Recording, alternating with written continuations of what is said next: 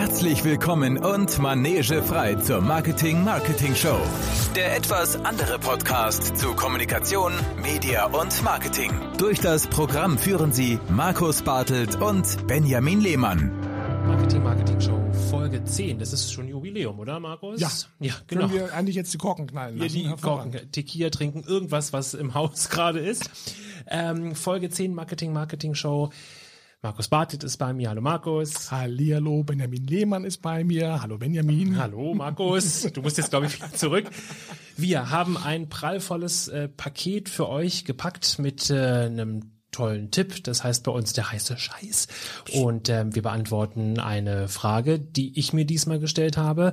Es geht es um das Thema Kooperation und Allianzen. Seid gespannt. Und wir sprechen über ein Thema, wo wir erst dachten, das ist vielleicht ein bisschen ausgelatscht. Amazon und haben dann in der Recherche aber Sachen gesehen, wo wir dachten, ach, das gibt's und haben daraus den Impuls verspürt. Das ist nicht ausgelatscht. Wir waren neugierig. Wir gucken einmal auf diesen Riesen, der sich gerade in unsere äh, in unsere Welt hineingräbt, dass es also nicht schöner sein könnte. Darüber sprechen wir. Und wir haben ein großartiges Marketeer ja. mit dabei, ähm, Jette nämlich, die uns ähm, über ein ganz besonderes Family Business erzählen wird und ähm, was war, warum wir alle wie Sam sein sollten. Das klingt total spannend. Ja, das ja. Sind, ja also ein, ein, ein sommerliches Paket, das wir zusammengeschnürt haben, äh, rechtzeitig zum Ferienbeginn jetzt. Und ähm, wenn man also im Freibad liegt und äh, die, die schreienden Kinder nicht hören möchte, dann macht man sich jetzt einfach diese beiden Stöpsel ins Ohr und lauscht uns beiden mit den, diesem bunten Strauß an Themen. Ich mag immer dieses Bild des bunten Straußes. Wunderbar. So Ihr setzt euch jetzt bitte gemütlich hin, wie Markus gesagt hat, die Lautstärke richtig einstellen. Es folgt jetzt der Opener, ein bisschen Musik ja. und dann sind wir mitten im Thema. Amazon. Das thematische Thema. Ein Thema kann jeder, aber nur Marketing hat das thematische Thema. Heute, Heute Amazon. Markus. Ja, woran denkst du, wenn du Amazon hörst? Ich sehe tatsächlich gerade die Ex-Frau von Jeff Bezos. Ist das schon die Ex-Frau? Weil ich heute Morgen Artikel gelesen habe, dass sie irgendwie Milliarden, Millionen, Trilliarden spendet. Und dann denke ich gleich daran, dass ich ein Amazon-Opfer bin. Ja, also ja. was heißt Opfer? Wir haben ein, beide haben ja Account, einen Prime-Account, würde ich vermuten, wie ja. viele andere Menschen auch. Und wir haben, bestellen da gerne mal was, das eine oder andere und gucken auch uns das eine oder andere auf Prime Video an. Ähm, und haben vielleicht jetzt auch während der Pandemiezeiten ein bisschen mehr bestellt als sonst, ähm, weil es ja auch bequem ist. Was nutzt du sonst noch, also außer Prime Video und, und Ich bin seit vielen Jahren Kindle-Nutzer auch, mhm. obwohl ich immer noch auch gerne das Buch in die Hand nehme und ich habe viele Sachen, weil ich einfach das Buch dann schön finde als Buch und wenn ich dann in Urlaub fahre, denke ich, nee, das Buch schleppst du nicht mit und dann leihe ich es mir in der Kindle Leihbücherei, wenn es dort verfügbar ist oder kaufe es auch nochmal.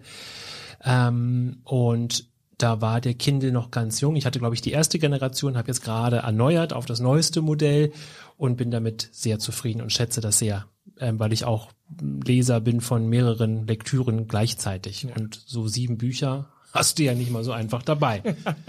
Habt ihr einen ähm, äh, Alexa zu Hause? Nein, haben wir nicht. Und da habe ich tatsächlich, obwohl ich ja sonst völlig albern, ich habe, hier liegt ein iPhone und die alles und da denke ich, nee, das finde ich, die hören uns ab. Da sitze ich zu Hause, haben wir ab und zu mal die Diskussion zu Hause, wollen wir nicht mal so ein, und da denke ich, nein, das, das, also nein, da ist eine Grenze überschritten, natürlich völlig Blödsinn.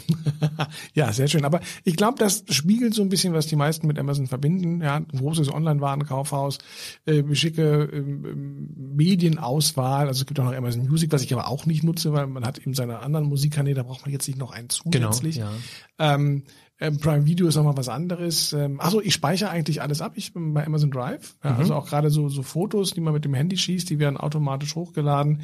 Kriege dann auch immer täglich diese nette Erinnerung von Amazon. Das war vor einem, zwei, drei, vier, fünf, zwölf Jahren, äh, was ich ganz angenehm finde, weil ansonsten würde man die ja tatsächlich glatt vergessen irgendwann, die Bilder. Mhm. Ähm, aber das war's dann so so ungefähr auch. Ja, also gerade Amazon Prime Video, ihr habt's mitbekommen, sie haben vor kurzem MGM gekauft für Unglaublich, ja. 8,45 Milliarden Dollar. Das zahlt, glaube ich, selbst Amazon aus der Portokasse mittlerweile. Ja, hatte ähm, sie, nachdem sie gespendet hatte, noch irgendwo rumzuliegen. Rumzuliegen lag dann noch. Komm. Ja, das auch, ne? Einmal den richtigen Kerl heiraten, warten, bis die, na, na gut, lassen wir das. Ähm, ja, aber dann, dann ist, glaube ich, unsere so, so, so die Vorstellung, was Amazon so alles ist und macht, eigentlich schon vorbei. Ich sehe es im, im Kurs, im Unterricht bei den Studierenden immer, dass ähm, das gar nicht so bekannt ist, dass Amazon mittlerweile ja auch produzieren lässt. Also Amazon hat ja ganz, ganz viele Marken, schon lange nicht mehr nur im Mode- und im Schuhbereich, sondern auch ganz viel Elektronik. ähm, auch Batterien und also den ganzen Kleinkram ähm, stellen sie selber in Fernost her. Ähm, Jeff Bezos hat die gesamte Handelskette und die ganze, diese ganze ähm, Beschaffungskette unter Kontrolle. Das heißt, es gibt äh, Flugzeuge, die für Amazon fliegen, Schiffe, die für Amazon fahren, ähm, bis hin zum, bis zum, bis zur Auslieferung. Genau, ja, die berühmte heißt, letzte Meile letzte jetzt Meile. Äh, so langsam auch nochmal unter Kontrolle bekommen und, und, nicht mehr abhängig sein von den großen Logistikern. Ja. Und das heißt, das sind zum einen kann ich die Dinge immer noch schlanker machen und ich kann sie noch günstiger machen, weil ich mehr Geld damit verdienen kann. Also das ist sehr, sehr ausgeklügelt. Und äh, gerade die, die Amazon-Modemarken, ja, im Verbund mit Zalando und seinen Marken, setzen ja dem stationären Handel wie, wie H&M extrem unter Druck in letzter Zeit. Also man sieht schon, sie werden krakiger. Ja. Und das war ja und was äh, Krakiger, entschuldige noch einen, einen ähm, Einwurf hier, weil du gesagt hast, äh, bei den Studenten, bei unseren Studierenden dann gar nicht so so präsent, was die für eine für eine Krake schon sind in den strategischen Beratungen. Ich war jetzt neulich in einem Pharmaunternehmen, die gucken sehr genau darauf und es ist eben genau diese Stimmung man, man, man weiß, dass die das irgendwann machen, das Thema Pharma angreifen werden, also Online-Pharmacy. Ähm, in einigen Regionen wird das schon getestet. Es ist keine Frage, ob sie das machen, es ist die Frage nach dem Wann. Gleiches gilt ja für einen meiner Schwerpunktbereiche in der Beratung, den Tourismus. Man ist sich sehr sicher, es gibt schon erste Versuche, dass das Thema Reise so logisch ist, weil Amazon seinen Kunden, seine Bedürfnisse so unglaublich gut kennt, weil man da nämlich den, weiß ich nicht, das Schlauchboot kauft oder den Überlebensanzug und dann weiß man auch, in welche Richtung der Urlaub gehen muss. Also eben dieses Krakenhafte, das ist in den, in den Branchen klar. Und es ist wirklich nicht die Frage, ob, es ist die Frage, wann und wie und können wir schneller sein und welche, äh, welches Ass haben wir im Ärmel, um unsere Kunden an uns zu binden.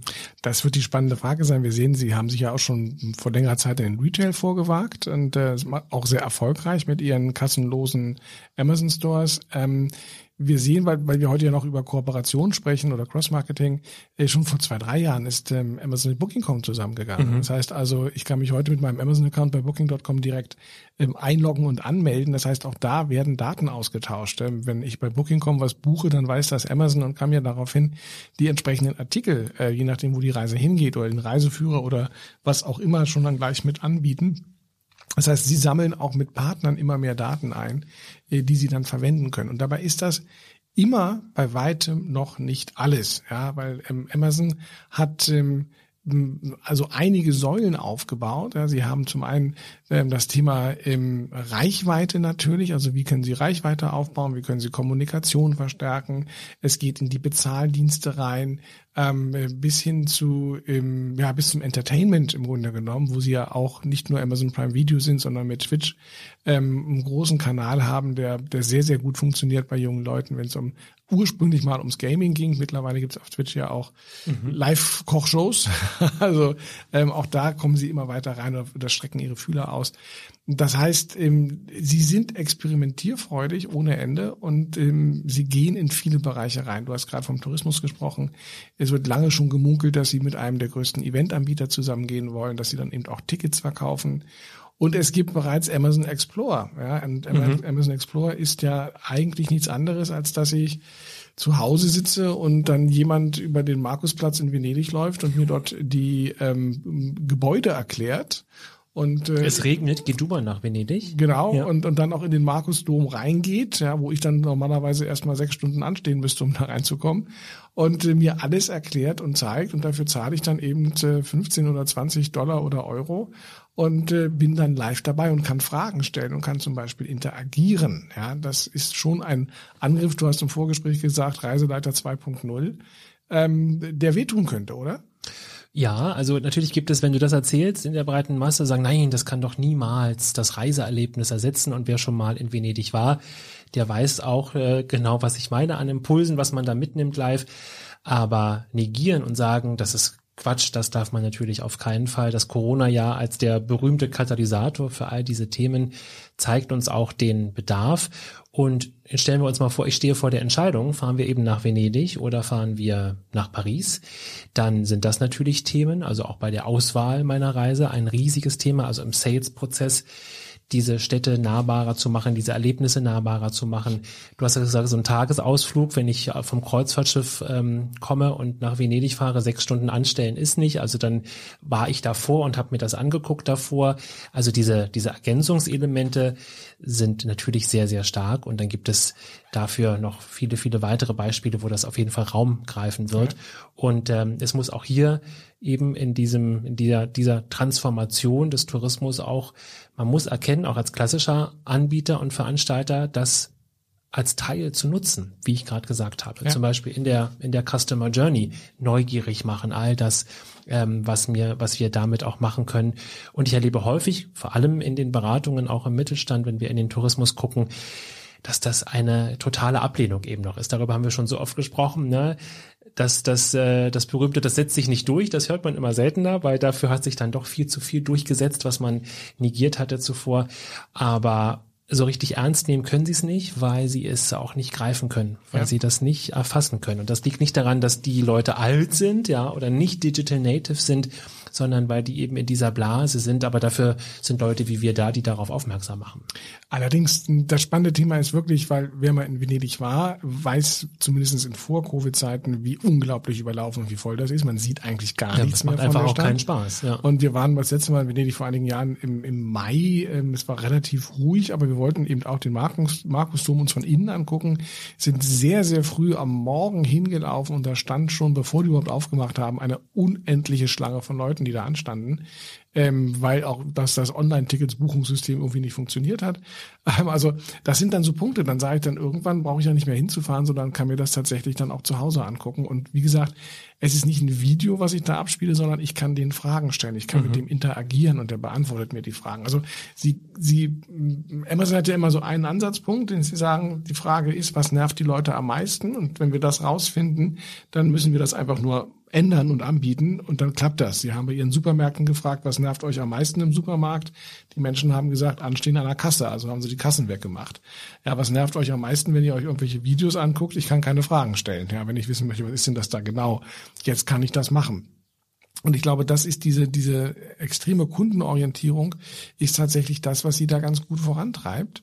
Und ähm, um noch weitere Beispiele zu geben, es gibt äh, den, den Amazon Fanshop, ja, das wissen, glaube ich, die wenigsten, wenn sie amazon.fanshop.com, glaube ich, eingeben. Es gibt äh, die Amazon Celebrities und es gibt die Amazon Influencer. Das sind auch drei spannende Programme. Fanshop ist tatsächlich, dass heute jeder Verein, nicht nur die großen Fußballvereine, sondern jeder andere Sportverein kann sich seinen Fanshop einrichten, kann sein Merchandising dort verkaufen. Jetzt könnte man sagen, was soll das eigentlich Sinn machen, da sein Merchandising zu verkaufen? Ich gehe zur Sportveranstaltung, kaufe mir da mein, mein Leibchen. Oder ähm, wenn man aber gerade sieht, Thema mal Fußball, ähm, dass eben die Fans da immer globaler werden, auch in anderen Sportarten und äh, eben jemand, der in Shanghai sitzt, jetzt nicht unbedingt nach München kommt, um sich da im Bayern München Fanshop ähm, das Trikot zu kaufen, ähm, ist das natürlich ein unglaubliches Angebot, um bei diesen immer wichtiger werdenden Sportvereinen tatsächlich auch ähm, zu sagen, hier, macht den Fanshop bei Amazon. Er erreicht einfach wahnsinnig viele Leute. Celebrities ist noch in der Beta-Phase, aber auch dort, ob das Billie Eilish ist, ob das irgendwelche Schauspieler sind, die dann sagen, hier, ich habe ja meine eigene Produktlinie. Ja, ob das jetzt äh, Jessica Alba ist, die ihre eigenen Windeln herstellt und ihre eigenen Babyprodukte, weil sie nichts Anständiges gefunden hat, ob das irgendwelche limitierten Sondereditionen sind. Ähm, ich kann mir von dem einen Schauspieler, im Paul Rudd war das, glaube ich, die, die äh, Playlist anhören, die er angelegt hat bei Music. Also sie fangen an, ähm, zum einen den Stars zu sagen, du hast die Möglichkeiten, dich darzustellen. Du verdienst natürlich dein Geld mit diesen Produkten mit.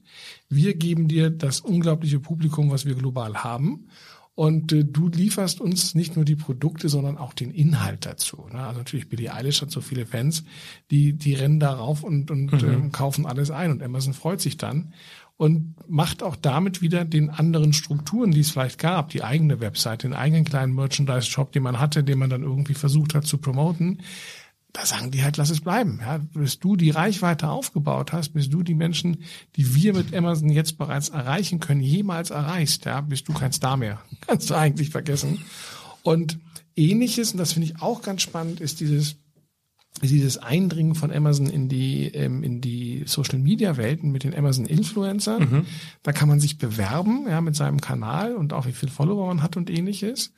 Und äh, wenn das Amazon gefällt, dann hat man die Möglichkeit eben sich direkt zu verlinken. Also wenn ich Produkte vorstelle und die Leute dann von meinem Social Media Kanal, von meinem YouTube Kanal eben das ähm, es ist eigentlich ein verschärftes Affiliate-Marketing, mhm. dann raufgeht. Ja, ich kann mir sogar aussuchen, welche Produkte ich dann darstellen möchte oder Amazon empfiehlt mir sogar Produkte, welche gut zu mir passen würden. Ähm, dann verdiene ich damit auch mein Geld, ja, meine Vermittlungskommission. Die ich und nicht zu knapp, wie wir ja, ja aus äh, vielen Statistiken ja. äh, und auch äh, vom Hören sagen tatsächlich wissen. Dieses unglaubliche Angebot. Das ist dann eben auch jetzt nochmal, als wir uns darauf vorbereitet haben, so viele Überschriften zusammengekommen, was Amazon Explore, also äh, Prime Video, das hat jeder auf dem Schirm. Ähm, was das für ein Apparat eben ist und diese Krake, das finde ich eben ein, ein gutes Bild. Und mhm. wir müssen uns natürlich als Verbraucher fragen, ähm, wollen wir das und brauchen wir das? Und ich muss für mich sagen, dass ich das im ersten Schritt nicht unanständig finde, eben auch in einen Supermarkt zu gehen, der vielleicht keine Kassiererin hat, obwohl ich, und da ist man ja immer in diesen Extremen und in diesen Gesprächen, aber es ist doch auch nett. Ja, natürlich ist das nett und ich, äh, man wird sofort abgestempelt als der, der die, die, die Jobs abschaffen will und nur noch Roboter und schlimm. Und das will ich gar nicht. Ähm, die Damen und Herren an der Kasse, die können eben sicherlich tolle andere Sachen auch tun, mich zum Beispiel beraten am Regal unter Umständen, aber müssen eben nicht diese repetitiven Aufgaben machen, äh, das Produkt über einen Scanner ziehen, piep, piep. Ähm, und damit will ich nicht sagen, dass das äh, ja kein Job ist, den man machen sollte und kann, um Gottes Willen. Aber die Menschen sind eben für viel mehr gemacht, der Mensch als solches, als für diese Aufgabe. Und ähm, genauso gehe ich auch daran und merke auch, dass ich da neugierig bin, dass ich auf jeden Fall in so einen Supermarkt auch gehen würde, wenn ich ihn jetzt von hier aus schnell erreichen könnte, weil ich mir das angucken will, weil ich mhm. wissen will, wie ist diese Customer Experience und ähm, diese Neugierde und dieses Tempo, das Amazon vorlegt. Ich glaube, das ist das, wovor ähm, die alteingesessenen Unternehmerinnen und Unternehmer wirklich auch äh, mit offenem Mund dastehen. Ja. ja, das muss man wirklich sagen. Und sie krempeln einfach viel um. Also in, in diesem, es ist ja nicht nur der Ansatz da zu sagen, wie können wir es dem Kunden leichter machen, sondern alles, was Amazon weiß über uns und sie wissen eben immer mehr, dienen sie ja auch der Industrie dann an. Und sie sind da extrem kreativ drin. Äh, sie arbeiten jetzt ja auch an dem Programm, wie heißt es denn, ähm, hm, mal nachgucken noch gleich, äh, wo sie sagen, okay, mehr, immer mehr Menschen haben eine Alexa herumzustehen und das ist in, in ein doppelter Kanal im Grunde genommen. Also wenn die mit der sprechen, dann gibt's immer den Kanal zu Amazon rein. Und natürlich sagt Amazon, wir können das für eine Art Internettelefonie nutzen. Das heißt, in Zukunft können Menschen sich über ihre Alexa ähm, Anrufe tätigen und sich miteinander unterhalten. Das ist noch gar nicht das Dramatische. Das Dramatische ist, dass natürlich Amazon zu den Marken geht und sagt, pass mal auf, liebe Marke, ähm, den direkteren Weg zum Kunden kannst du eigentlich gar nicht bekommen als über uns. Also Amazon Skills, ähm, ja, zu sagen, wie kann ich so ein Skill aufsetzen, so eine, ähm, so eine, eine, eine ähm, besondere Möglichkeit, auch mit vorgefertigten Antworten vielleicht zu arbeiten, aber eben auch den direkten Kontakt.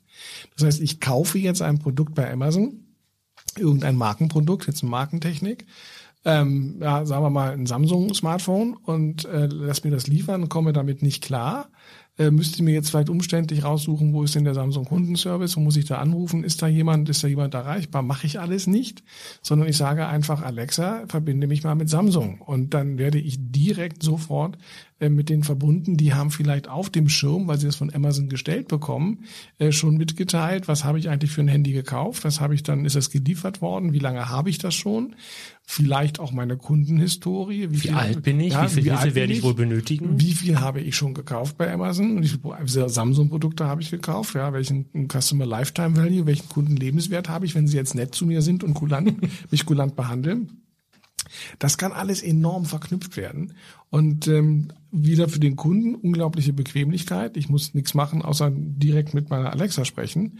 Und für die Unternehmen, sie kriegen die Daten, sie lernen und sie können, indem sie halt Bombe reagieren, uns binden und können eine, eine Beziehung aufbauen. Das ist ja das, was heute das, das zählt, wenn sie uns zu loyalen Konsumenten machen wollen, dass sie eine starke Beziehung aufbauen können. Ja, und eine Sache als Einschub ist uns, glaube ich, beiden wichtig, bevor wir nochmal auf das Thema auch, äh, wie reagieren die großen Marken und welche Werbemöglichkeiten ergibt sich jetzt in diesem Füllhorn an Möglichkeiten auf Amazon? Und auch nochmal auf die Prozente gucken, wie viel Werbeausgaben sind das denn eigentlich und wo will Amazon angreifen, ist uns beiden auch sehr klar, dass wir hier nicht von rosa Elefanten erzählen, sondern dass das ein ähm, knallhart geführtes Unternehmen ist, auch mit all den kritischen Punkten, die wir alle aus der Presse kennen oder vom Hören sagen, weil wir Freunde, Bekannte, Familie haben, die dort arbeiten durften und mussten unter hier und da nicht so guten Bedingungen. Und das ist etwas, das ärgert mich dann als Marketingmensch, verstehe ich das, weil nämlich die Excel-Tabelle herrscht und die KPIs vorherrschen. Als Mensch finde ich das dann eben ganz schade und auch als Kunde. Und ähm, warum muss man eben, wenn man diese Umsätze macht, warum kann man da nicht ne, fair mit den Leuten umgehen? Das ist ein anderes Thema äh, für eine, eine andere Sendung vielleicht nochmal. Und ähm, als Marketingmensch und auch als Verbraucher bin ich dem aber verfallen und schätze auch den Service, den die bieten, durchaus. Wobei man gerade das, was du hier anschneidest, ich glaube, das ist die Achillesferse. Ja. Also wenn Amazon stolpert, das muss, stolpern da muss sie, die Kurve. Dann stolpern sie genau über dieses Thema. Ich habe nämlich gerade heute früh noch was rausgefunden. Ähm, Amazon hat natürlich in den äh, Corona- und Covid-Zeiten enorm viel Leute gebraucht, weil sie wahnsinnig mehr Pakete packen mussten, rausschicken mussten. Und sie haben ja äh, verzweifelt Leute gesucht und haben da ja auch ähm, gutes Geld bezahlt. Sie haben eine ganze Zeit lang, ähm, noch bis zum Mai 21, 1000 Dollar Unterschriftsbonus äh, gezahlt, wenn man eben dort ähm, in die, in die ähm, Zentren zum Verpacken gegangen ist oder auch andere Jobs gemacht haben. Das Problem ist, dass die meisten Leute, die bei Amazon angefangen haben, innerhalb von kurzen, von wenigen Wochen oder Monaten auch wieder gekündigt haben. Mhm. Das heißt, die Arbeitsbedingungen sind so katastrophal, dass ähm, die meisten Leute dort anfangen, aber auch ganz, ganz schnell wieder gehen. Und ich glaube, so kannst du kein Unternehmen dauerhaft führen, wenn du eine derartigen ähm, ja, Verbrennungsrate hast ja. an Mitarbeitern. Und zwar gar nicht nur jetzt im, im unteren Bereich, wo man sagt, das sind die, die Verpackenden, die können wir schnell wieder austauschen, sondern bis hoch ins mittlere Management. Also da ähm, ist das Karussell ziemlich am Gange. Das heißt, die Corporate Culture, die stimmt nicht.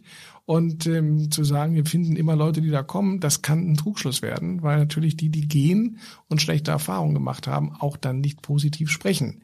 Ja, und da sieht man ja auch, dass dann Leute sagen, okay, es gibt ja vergleichbare Anbieter, ja, mhm. und dann bestelle ich halt meine Sachen dort.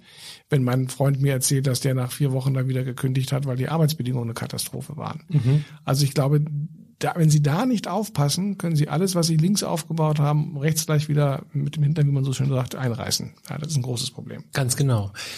Die großen Marken müssen, und da kommt dann nicht nur Druck von uns Verbrauchern, dass wir sowas kritisch beäugen, beäugen müssen, unbedingt, sondern natürlich auch große Marken, die auf Amazon sich platzieren wollen, auf all den Möglichkeiten, die Amazon bietet, die eben auch den berühmten Ruf zu verlieren haben. Und es ist ganz interessant, wie Amazon versucht eben auch da reinzukommen. Bisher geben die großen Marken ja noch fast 50 Prozent für klassische Fernsehwerbung aus. Das erstaunt mich immer wieder. Ich gehe immer wieder auf Aktualisieren. Ist das wirklich noch die Zahl 2021? ja, es ist die 48 Prozent ja. sind es, glaube ich. Und ähm, es ist abgefahren, dass äh, da immer noch so viel reingeht. Und da frage ich mich immer, ist das dann, das heißt, ich, ich könnte es beantworten, weil wir ja ab und an mit diesen Marken auch sprechen, ist das dann Unvermögen, äh, traut man sich nicht, weiß man es nicht? Ähm, und ich komme immer zu dem Schluss, es ist einfach zu viel und äh, man überblickt es nicht so ganz und so typisch menschliche Reaktion, auch im Konzern. Jetzt machen wir erstmal das, ja, das äh, haben wir schon immer so gemacht. Das schwächt sich immer mehr ab, man wird immer neugieriger und man darf neugieriger werden, weil Amazon eben auch ganz viel bietet. Ja. Also gerade wenn man sich überlegt, dass ich ja im Kaufprozess bin, dass ich ja was suche, was kaufen möchte, mich für etwas interessiere, dichter kann die Marke ja nicht an mich rankommen. Ja, das ist ja quasi, als ob ich im, vom Supermarkt vom Regal stehen würde.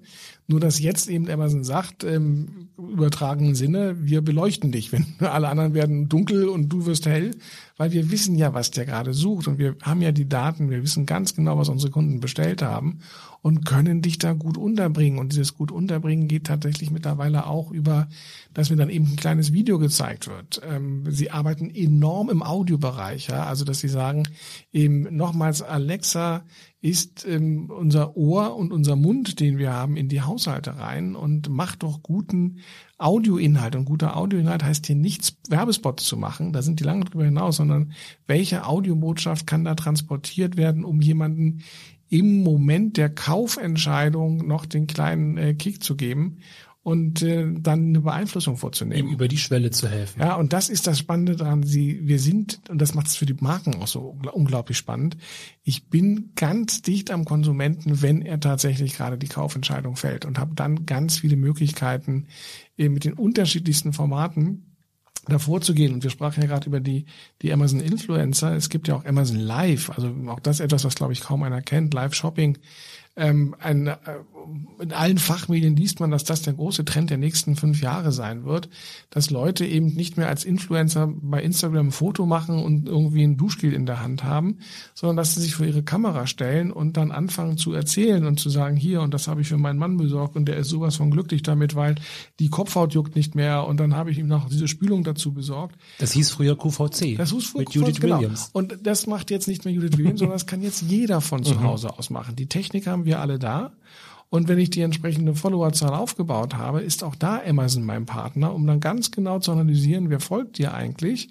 Und dementsprechend solltest du die und die Produkte jetzt bitte anbieten. Also Authentizität, ja, ich gucke jemanden, der aus seinem Wohnzimmer mir was empfiehlt, ja, dem ich vielleicht kenne und vertraue, weil er, weil ich ihm eher traue als jetzt eben Frau Williams oder ähm, George Clooney. Also die Zeit der, der Promi-Testimonials neigt sich vielleicht auch dem Ende entgegen und die mir was erzählen, wie sie eine echte Erfahrung mit dem Produkt gemacht haben. Und dann kann ich noch einen Rabatt kriegen oder ähm, irgendwie einen Discount, wenn ich jetzt ganz schnell noch bestelle. Und ich mache das nur mit einem Klick über mein Amazon-Konto. Ich muss da nichts mehr eingeben, muss da nichts mehr machen. Ja, sondern es ist ein simples, ich bin in der, in der, ständig in der gleichen Amazon-Welt, mhm. die mir vertraut ist und die ich kenne besser kann es eigentlich nicht besser gehen. Besser kann es nicht gehen. Amazon bietet auch, vielleicht letzter Aspekt dazu, auch etwas an für diejenigen unter uns, und da gehöre ich auch zu, die eben auch gerne nochmal in einen Laden gehen. Jetzt ja wieder möglich ähm, nach Corona, wobei wir sind ja noch gar nicht nach, aber im Moment ist es eben möglich. Wir sind gespannt, wie sich das entwickelt dass Amazon eben auch sagt online, offline, das ist für uns No-Line, genau diese Ebene und das miteinander verbindet und auch dem stationären Handel Möglichkeiten aufzeigt, sehr intelligent und nicht altruistisch natürlich, sondern mit jedem Verkauf verdient Amazon ja Geld, aber die Menschen eben hier auch wieder in den stationären Handel zu bewegen oder und den stationären Handel zu bemächtigen, online gehen zu können mit intelligenten Lösungen. Und das finde ich eine gute Entwicklung und die Selbstverständlichkeit braucht es auch. Ja, wir haben so lange bis vor kurzem ganz streng getrennt, online, offline. Es ist egal, wo der Kunde herkommt, wo der Kunde das Kaufbedürfnis geweckt bekommt. Wichtig ist, dass er bei dir dann kauft und idealerweise bietest du ihm einen tollen Service, dass es bei dir anprobiert, umtauschen kann. All die Spielereien, die man dann darum stricken kann. Wobei das Spannende tatsächlich ist, dass ähm, Amazon ja immer stärker im stationären Handel wird. Sie haben ja auch Buchläden in, in den USA offen. Ähm, Amazon denkt aber anders. Und ich glaube, das ist das, was dem Handel vielleicht fehlt. Dieses immer noch in diesem starren Handelsdenken von vor 20, 30, 40 Jahren verhaftet zu sein. Ähm, Amazon hat zum Beispiel in seinem Buchläden gesagt, erstens, wir haben deutlich weniger Bücher als die anderen aber wir haben die Bücher, die am meisten gefragt sind, weil wir wissen ja, welche Bücher was gekauft werden, was mhm. gefragt ist. Also die nehmen wir natürlich auf. Und bei Amazon gibt es keine Bücher, die mit dem Buchrücken im Regal stehen, sondern alle werden mit dem Cover nach vorne reingestellt. Das heißt, ich komme rein, ich sehe, ich sehe nur die Bilder im Grunde genommen, fast wie Kacheln, und mhm. sehe dann eben den Titel und muss jetzt nicht irgendwie mühselig gucken, steht der da, wo ist der Autor, sondern haben das komplett das Prinzip verändert. Wenn du das einem Buchhändler sagen würdest, würde er sagen, würde ich nie gehen, würde man, kann man nicht machen, dann finden die Leute ja nicht, wir müssen viele Bücher da haben. Amazon sagt, natürlich geht das. Und ich finde das deswegen ganz spannend, weil ich vor längerer Zeit mal einen Artikel gelesen habe ähm, in, einer, in einer Fachpresse, ähm, wo es auch um Retail ging, also um den Handel und die Fußgängerzone. Und der Autor sagte damals, ähm, es macht gar keinen Sinn, dauernd auf Amazon einzuschlagen. Also wenn jeder Retailer, der sagt, ah, das böse Amazon macht mich kaputt, sollte eigentlich sich an die eigene Nase fassen und fragen, wieso können die mich eigentlich kaputt machen? Da habe ich schon vorher einen Fehler gemacht. Und er sagt auch, gerade wenn es um Innenstädte und Fußgängerzonen geht, vielleicht sollte man sich die Frage stellen, wie würde Amazon das organisieren? ja. Und ähm, und versuchen diesen Amazon-Blick auf die Dinge und auf diese Kundenorientierung, das tatsächlich mal umzusetzen. Wir denken vielleicht noch immer zu sehr in das, was der Handel gerne hätte, ja, oder was für mich als Händler das Optimum, das Beste wäre, aber denken damit am Kunden vorbei. Und ich finde die, diesen, diesen Ansatz eigentlich so interessant, dass man sich das bei allen fragen könnte. Also man könnte sich auch bei einer Uni fragen, wie würde Amazon diese Uni organisieren? Wir könnten uns beim Krankenhaus fragen, wie würde Amazon dieses Krankenhaus organisieren? Ob da immer was Cleveres, Gutes bei rauskommt, sei dahingestellt. Das sei dahingestellt. Aber der, der Perspektivwechsel, ja, zu sagen, wenn ich mit Amazon konkurrieren will, Schrägstrich muss, dann sollte ich vielleicht auch erstmal die Sichtweise, die Denkweise von Amazon adaptieren um ähm, mich wappnen zu können zumindestens und auch dann neue Potenziale aufmachen ja. zu können. Das alte Denken, an dem man festhält, wird keine Lösung mehr bringen für die Zukunft. Da kann ich noch eine Anekdote, die sehr frisch ist, erzählen. Ich hatte nämlich vor zwei, drei Wochen, äh, hatte ich einen Impulskauf zu erledigen. Ich brauchte schnell ein Geschenk und bin über den Hermannplatz gefahren und wer sich in Berlin auskennt, der weiß, da steht eines der größten Karstadt-Filialen und ich dachte, okay, ich war wahrscheinlich eben jetzt Corona-bedingt ja sowieso Monate nicht in einem Karstadt, auch nicht in diesem. Und bin dann in dieses Parkhaus gefahren und hatte, habe sogar, also es hat mich so umgetrieben, dass ich Bilder gemacht habe davon. Ich in dieses stockdunkle, stinkende Parkhaus gefahren, das war das erste. Und da sind, bist du dann immer wieder, ne, am, bei Amazon würde das, ne, wenn ein Amazon-Mensch das durchdenkt, das wäre dann nicht so dunkel, es würde dann nicht so riechen. Es gäbe dafür eine Lösung. Mhm.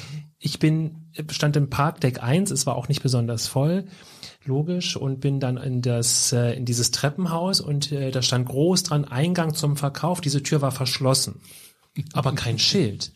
Und wer mich kennt, weiß, ich bin schlecht orientiert. Ähm, ich wusste, ich muss runter. Ich war ja im ersten Stock, das habe ich hinbekommen. Bin dann also die Treppe runter. Es gab keine Ausschilderung, wie dieses Treppenhaus aussieht, kann ich äh, gar nicht schildern, so furchtbar bin dann auf eine völlig verschmierte, verdreckte Ecke zugelaufen, immer noch kein Schild, musste also über den Hof laufen und dann sah man irgendwann eine Glastür und äh, da schimmerte Licht durch und dann war ich drin in dem Karstadt. Auch die Customer Experience da drin, ähm, ich habe das gefunden, was ich brauchte und genau da will ich auch abgeholt werden, ja, das, äh, das war okay, aber auch der, der Checkout, also als ich es im Warenkorb hatte, das war wieder, ne, also mit Berliner Charme an der Kasse, und richtig schlechter Laune. Und aber alle drei, denn es standen drei hinter der Kasse mit schlechter Laune, die ihnen bestimmt auch zusteht bei all dem, was denen auch angetan wird, ähm, an, an, ja, an, an Kultur, an Unternehmenskultur. Die Geschichten kennen wir alle. Aber das ist genau der Ansatz. Und ich war so, ich war wirklich baff, dass ich dann auf dem Rückweg Bilder gemacht habe. Ich dachte, das muss ich zeigen, ja. wie die, ne? und immer natürlich mit diesem, mit dieser Parole, die müssen sich nicht wundern, weiß ich natürlich. Ne? Hab mich ins Auto gesetzt und wusste alles sofort besser, wie man es machen muss. Aber Amazon wüsste es eben tatsächlich besser äh, im Sinne von Perspektivwechsel. Ja. Und ähm, auch mit anderen Geschäftsmodellen, vielleicht noch ein letztes Beispiel, Amazon äh, Chime heißt das Programm, das ist im Grunde genommen ein Angriff auf ähm, Kollaborations, ähm, ja jetzt nicht unbedingt Software, aber Ideen, also das, was wir heute quasi über Zoom machen oder über Teams machen, ähm, das bieten sie auch an und zwar in einem sehr attraktiven Paket. Und sie bieten es vor allen Dingen an, dass man sagt, bei uns muss man eben kein teures Abo finanzieren, sondern man zahlt das, was man braucht. Also wenn ich jetzt eine Stunde Zoom oder eine Stunde Chime mache und da ein Meeting habe mit fünf Leuten zum Beispiel, dann muss ich dafür kein monatliches Abo zahlen, sondern zahle eben für diese eine Stunde, die ich dort habe. Also sehr bedarfsorientiert. Auch das wieder eine Kundenorientierung letztendlich, zu sagen, ähm, warum muss ich da eigentlich jetzt ein Jahresabo abschließen, wenn ich noch nur, wenn ich gar nicht weiß vielleicht, wie viel ich benötige und ähm, oder vielleicht mal einen Monat mehr, mal die anderen zwei Monate gar nichts benötige, muss ich trotzdem immer die volle Summe bezahlen. Da ist vielleicht dann auch das wieder ein ganz anderer Ansatz. Und natürlich können Sie da zum einen alles reinknallen an Services, was es gibt, weil Sie kaufen ja auch eifrig die Firmen dazu, ja, die, die Sie dort haben. Und ähm, und ich glaube, das ist das, das, das letzte große Problem, was natürlich jeder, der mit Amazon ähm, sich messen möchte, hat. Amazon hat einfach so unglaublich viele Geldquellen und sie können sich erlauben, ähm, auch mal alles, was sie neu einführen, mal ein Jahr oder zwei oder auch fünf, ohne Gewinn durchzuziehen. Ja, weil sie alleine mit dem, mit ihrem, mit ihrem Serverpark und ganz, ganz viele Firmen, auch deutsche Firmen, haben ja ihre Daten auf den Amazon-Servern und machen ja im Hintergrund auch die, die Prozesse, die dort ablaufen. Damit verdienen die so wahnsinnig viel Geld, dass sie das eben immer wieder in die Entwicklung neuer Ideen reinstecken können. Und die müssen dann sich auch nicht tragen. Die haben nicht den Druck und den Zwang, dass die nach zwei Jahren plus minus null sein müssen, sondern die haben unglaublich unglaublich viel Zeit. Ja, jetzt noch die Leute fair bezahlen und Steuern in den Ländern bezahlen, in denen sie auch Umsatz machen und davon profitieren. Und dann spricht überhaupt gar nichts mehr gegen Amazon. Dann haben sie die Welt erfolgreich Amazon, Amazonized. Ama, Amazonalisiert. Ja. Wir werden nicht das letzte Mal über Amazon gesprochen haben. Vielen Dank. Seid neugierig und so wie wir auch. Und das möchte ich nochmal herausstellen. Wir dachten, na ja, Amazon, ja, kann man machen, fällt uns nichts Besseres ein. Und dann haben wir geguckt und dann sind uns diese, ähm, diese vielen Rubriken aufgefallen und Dinge, die neu dazugekommen sind. Für alle Marketing-Interessierten, für unsere Studierenden sowieso. Da muss man hingucken. Äh, man muss da nicht kaufen. Das ist nicht unser Appell, aber man muss hingucken und man muss eben wissen, was die tun und warum sie das tun. Das Marketier. Menschen, Marketiere, Sensationen. Wir präsentieren ein ganz besonderes Exemplar aus dem Marketing Zoo. Alte Hasen, junge Füchse, aber immer kluge Köpfe. Jetzt im Interview unser Marketier. Ben, wann hast du das letzte Mal dich persönlich bei jemandem bedankt? So richtig aufrichtig? Also ich gelte ja als sehr freundliches Kerlchen wird mir zumindest gespiegelt. Ähm, ich bedanke mich oft und bin auch oft freundlich, aber du, du meinst jetzt irgendwie mit einem Geschenk oder also Beispiel, mit so einem Überraschungseffekt? Also, also, jetzt nicht nur nicht nur über über eine, eine WhatsApp oder so oder über eine E-Mail. Vielen Dank für, für den für die Zusammenarbeit. Ich, ich schreibe immer gerne Danke für den Auftrag oder aber ähm, ja also so richtig von Angesicht zu Angesicht so und so so ein richtig ah, Dankeschön. Ja, ist eine, ist eine Weile her. Und das ist tatsächlich gerade zum Umbruch, weil ich oft das Gefühl habe, also ich bin zum Beispiel zu Geburtstagen, rufe ich Menschen grundsätzlich an, bekomme aber immer häufiger gespiegelt, Anrufe an Geburtstagen nerven, man muss von der Kaffeetafel aufstehen, man muss alles unterbrechen, schick doch einfach eine WhatsApp. Und ähm, ich ich möchte zum Beispiel, ich werde gerne angerufen. Ne? Das ist für mich irgendwie wertschätzender und, und angenehmer und schöner, macht mich glücklicher. Und Corona-bedingt sind so die One-to-One-Danksagungen tatsächlich rar geworden die letzten Monate. Muss ich wieder aufnehmen. Und es gibt Hilfe für sowas glaube ich. Es gibt Hilfe für sowas, genau. Und diese Hilfe ähm, lautet, äh, werde ein Sam, ja, sei wie Sam, be like Sam. Und unser heutiges Marketier ähm, wird uns ein bisschen was über äh, diese Gründung, dieses Unternehmen erzählen, warum wir alle Sam sein sollten, wer Sam eigentlich ist und was es in der heutigen Zeit mit solchen Werten wie Danke sagen noch auf sich hat. Ähm, das alles erklärt uns jetzt gleich Jette Mewis, 20 Jahre alt, ähm, die uns ein bisschen was über ähm, ihr Familienunternehmen erzählen wird. Und ähm, als allererstes würde ich Jette darum bitten, sich doch mal selbst vorzustellen. Ja, guten Morgen.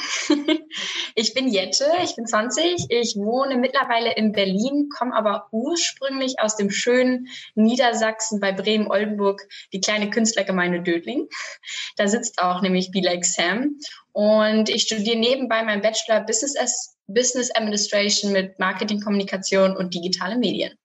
Genau. Sehr schön. So, du hast schon gesagt, und vielleicht noch zu erwähnen, ich bin auch noch im Marketingclub äh, Berlin tätig als Ehrenamt. Als Ehrenamt noch, weil man nicht genug zu tun hat als Studentin heutzutage. Genau, und dann man muss sich nach Aufgaben suchen. Im Familienbusiness. Ähm, Be Like Sam heißt euer, euer, eure Gründung. Ähm, wir sollen also wie Sam sein. Da drängt sich natürlich sofort eine Frage auf, nämlich, ähm, wer ist denn Sam?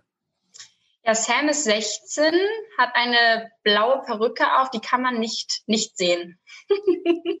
ähm, sie gehört zur klassischen Generation Z, die ja jetzt auch ja einfach mehr präsenter sind. Die sind in der digitalen Welt komplett aufgewachsen, die sind da vernetzt, die kennen sich total aus. Die wissen eigentlich gar nicht, wie es ist, kein Internet zu haben.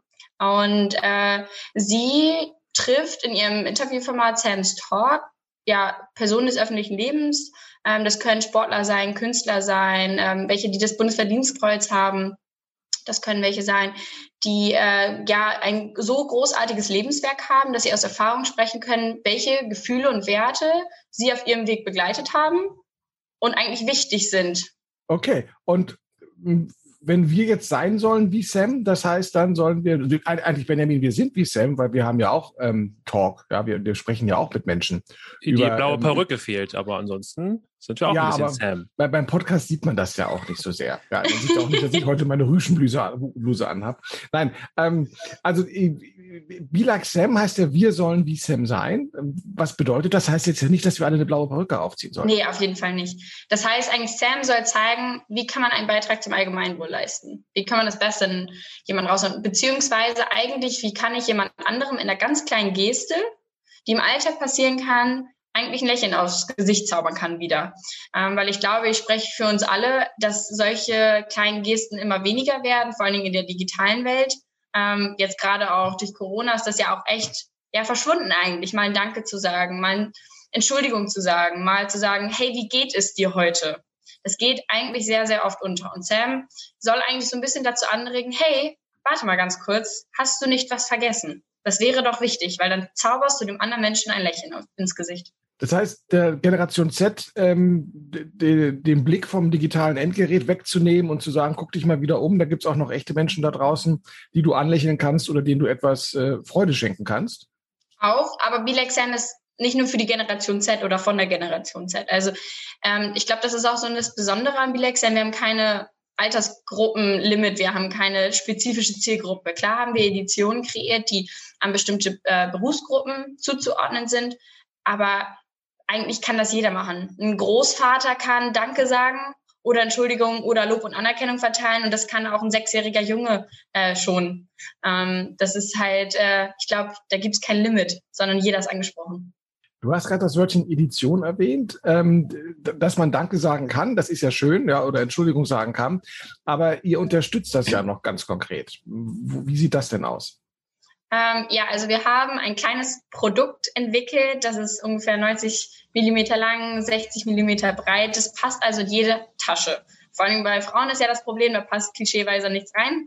Äh, bei mir passt es rein.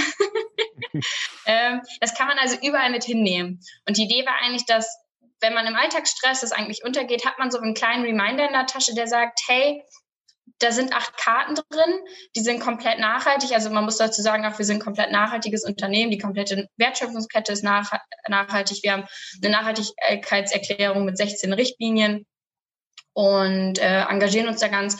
Und dann hat man dieses kleine ja, Paketchen ähm, in der Tasche mit acht Karten und da steht etwas drauf, was man dann verteilen kann mit einem besonderen Moment. Also bei Übergabe so einer Karte entsteht ein ganz besonderer Moment und da ähm, können halt ganz verschiedene Werte natürlich verteilt werden. Das fängt an von Lob, Anerkennung bis Danke, bis Glückwünsche, aber auch natürlich Mitgefühl. Das haben wir natürlich jetzt auch in der Corona-Pandemie gesehen. Mitgefühl ist etwas, was eigentlich untergegangen ist und wieder ein bisschen aufgelebt ist. Habt ihr Rückmeldungen von euren Nutzerinnen und Nutzern? Wie sagt man denn von euren Sams? Wie, wie heißt denn, heißen die Menschen, die das äh, nutzen? Es wäre eine gute Frage. Wir haben da noch gar kein Wort für, aber Sams finde ich ja irgendwie süß. Ja, oder? Also, ähm, habt ihr Rückmeldungen von den, von den Sams? Wie kommt das an? Ich erinnere mich nämlich ganz aktuell letzte Woche, ich bin ja nicht mehr 20 und habe diverse Gebrechen und meine Physiotherapeutin fragte mich letzte Woche, das gehört zum Standard, wie geht es dir? Und ich berichtete dann, wie es mir geht und ich habe dann zurückgefragt, aber wie geht's denn dir? Und sie war ganz überrascht, weil sie das offensichtlich in dem Kontext, in der Praxis, ist klar, sie fragt, wie es dem Patienten geht, aber umgekehrt ganz selten. Und ach, das hat mich ja lange keiner gefragt. Und ich war gleichsam überrascht, dass sie das so überrascht hat. Ähm, wie, wie reagieren Sams? Habt ihr da Rückmeldungen von denen?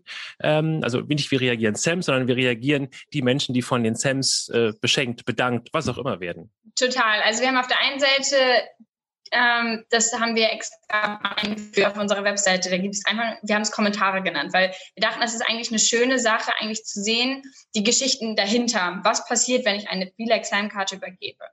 Ähm, da haben wir jetzt eine ganz große Anwendung. Das geht von Studenten bis über Handwerksbetriebe, ähm, von Krankenhäusern. Ähm, da ist eine ganz große Bandbreite, weil wir ja keine, wie gesagt, keine Zielgruppe haben.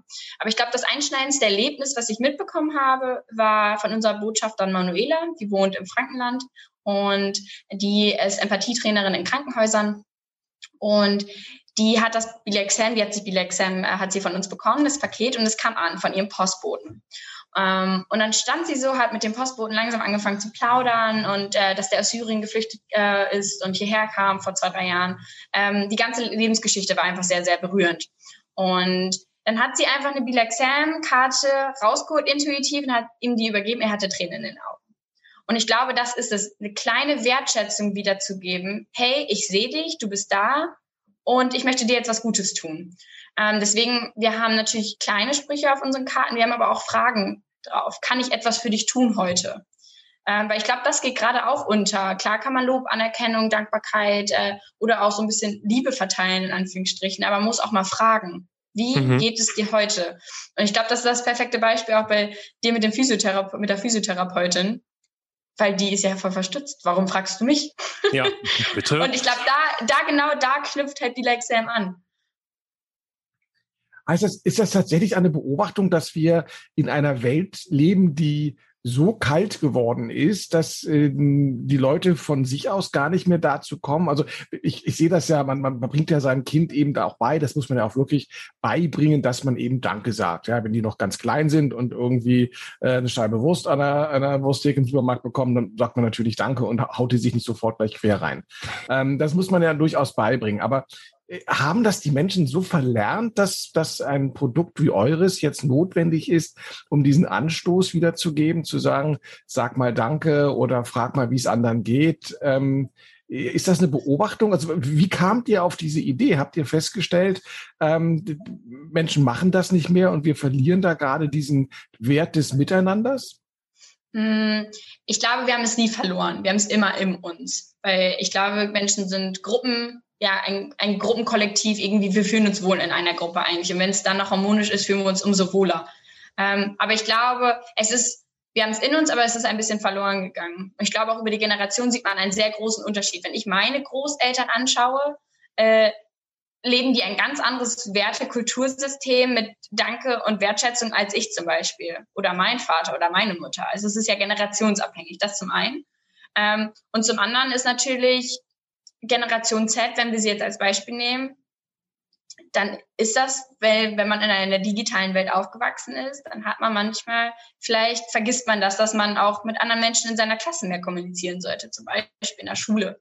Ähm, ich habe es letztes Jahr ganz klassisch gemerkt, ich habe im November Geburtstag und da habe ich mal geguckt, kriege ich eigentlich noch einen handgeschriebenen Geburtstagsbrief? Einfach per Post. Oder rufen mich Leute an? Oder kriege ich eigentlich nur eine Nachricht per WhatsApp, da steht drin Happy Birthday. Ähm, und ich glaube, daran merkt man das, ähm, dass es wie ein Reminder ist, du kannst es, du willst es eigentlich, es geht nur unter. Und das ist wie so ein constant Reminder, dass du sagst, hey, mach doch was, mach doch was Schönes, zauber dem anderen ein Lächeln ins Gesicht. Ähm, weil es ist ja auch bewiesen, ähm, wenn man Dankbarkeit zum Beispiel jemandem gibt oder auch ich sag mal, generell Gefühle zeigt, dann bekommt man auch immer etwas wieder. Also der Moment ist ja auf beiden Seiten. Ich gebe eine Karte, der andere freut sich, ich bekomme etwas zurück und das ist, bei uns wird dann ja auch Glückshormone ausgeschüttet, dass wir es ja wieder tun wollen, weil wir haben ja jetzt ein gutes Gefühl dabei.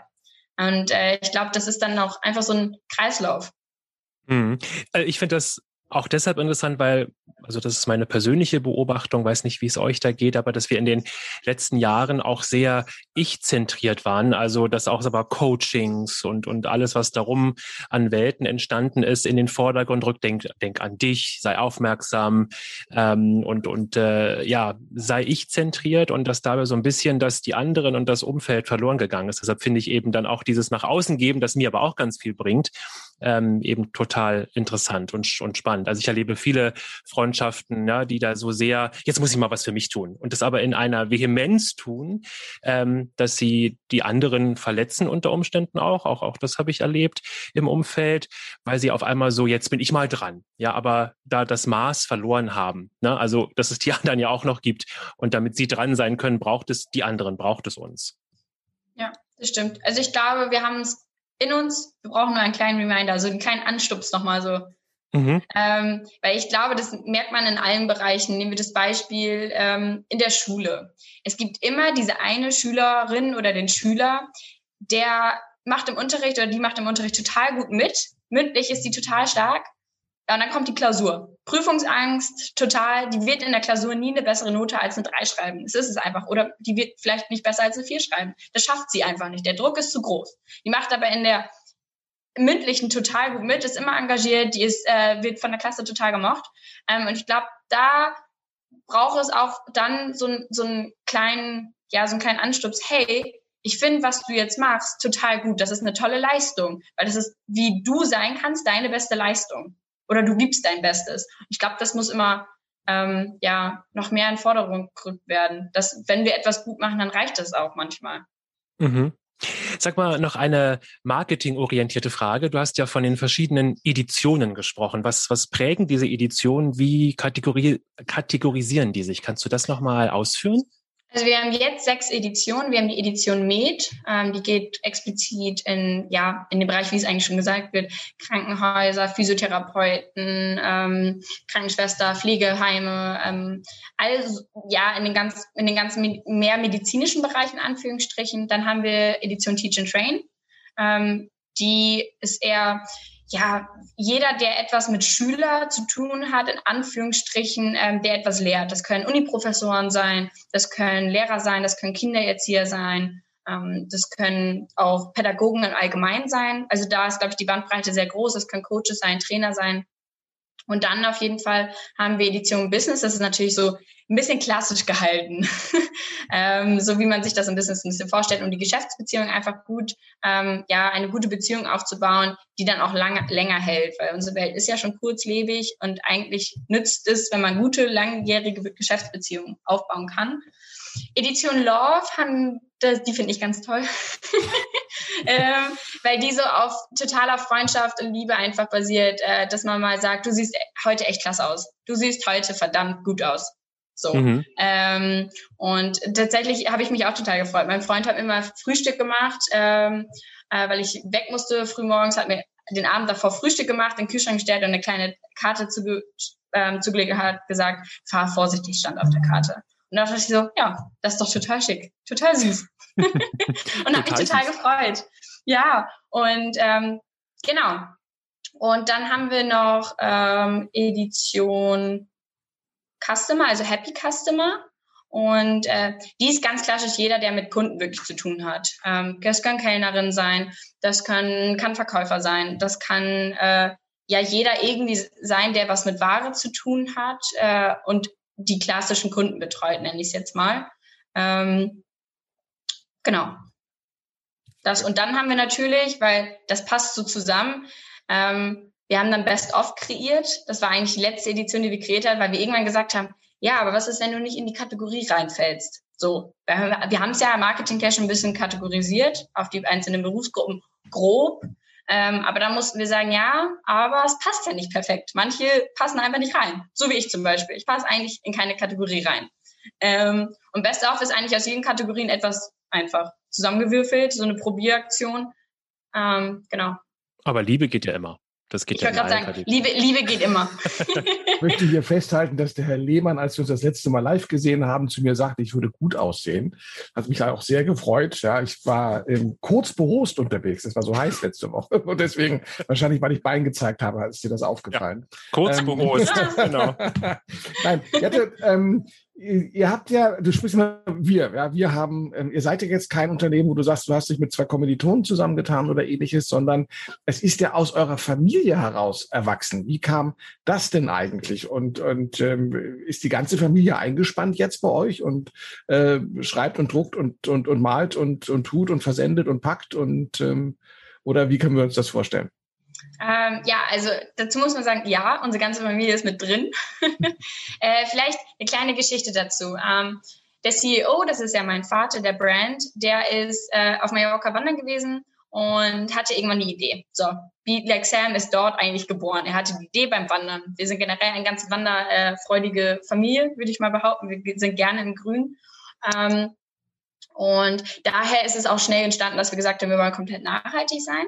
Und äh, genau, komplett die ganze Familie ist mit drin. Ähm, also wir haben zum Beispiel Sandra auf der einen Seite, die komplett die ganzen Karten designs, also sie ist total ähm, kreativ und designt es komplett. Dazu kann man auch sagen, jedes Motiv und jede Grafik auf diesen Karten haben wir nicht gekauft, sondern alles gehört uns. Das ist beim Wandern entstanden Fotos, beim Städtetrips. Also wir haben alle Fotos selber gemacht.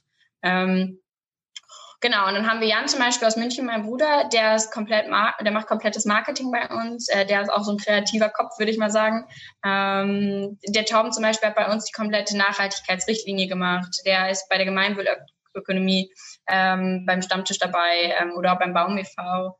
Ähm, genau, ich zum Beispiel mache komplett bei uns Corporate äh, Communications, also alles, was mit unserem Botschafter-Netzwerk zusammenhängt, Sam's Talk, äh, die ganzen Persönlichkeiten betreuen ich mach, mach mit. Da sind, ja, schreiben wir eigentlich über die Geschichten, die echt darüber hinausgehen, was man mit dem Relax Karten erfahren hat. Ähm, genau. Und ich glaube, dass weil das so gut funktioniert hat als Familie, weil normalerweise man denken so, du machst das mit deiner Familie und Geschwistern, oh Gott. Ähm, Stress vorprogrammiert. Da, genau, total. Geschwister, Liebe, Hass, wie man es betiteln will, kennt jeder, glaube ich, so in irgendeiner Form. Ähm, ich glaube, das Besondere ist einfach, dass unsere Eltern, vor allen Dingen mein Vater, hat uns, sobald wir erwachsen wurden, nie als Kinder mehr gesehen. Also nicht mehr so krampfhaft an der Hand festgehalten, sondern losgelassen und hat gesagt, geh deinen Weg. Und ich glaube, das ist ein großer Unterschied, wenn man einem, ja, einem jungen Erwachsenen, in Anführungsstrichen, oder Erwachsenen generell, dann zu einem selbstbewussten Mensch wachsen lässt. Ähm, und ich glaube, da ist der große Unterschied. Und wer kann besser Bilal Sam, sagen wir mal, vertreten, wenn man Bilal Sam selbst lebt in der Familie? Da war die Entscheidung ziemlich schnell. ja. Ist denn das, äh, ist denn eure Gründung ähm, von Corona beeinflusst gewesen oder habt ihr vor Corona gegründet? Weil das Thema natürlich, wo man jetzt keinen Kontakt hat, man ja auch dann vielleicht gerade in dieser kontaktlosen Zeit, die wir durchlebt haben, ähm, das äh, mit dem handgeschriebenen Brief oder ich rufe mal persönlich zum Geburtstag an, das vergisst man dann eher und macht halt dann doch nur eine schnelle WhatsApp-Mitteilung. Äh, war das mit ein Grund dafür oder habt ihr davor gegründet? Nee, wir haben davor gegründet. Also die Gründung war Ende 2019, also definitiv vor Corona. Da hatte da hatte man noch gar nichts gehört von sowas.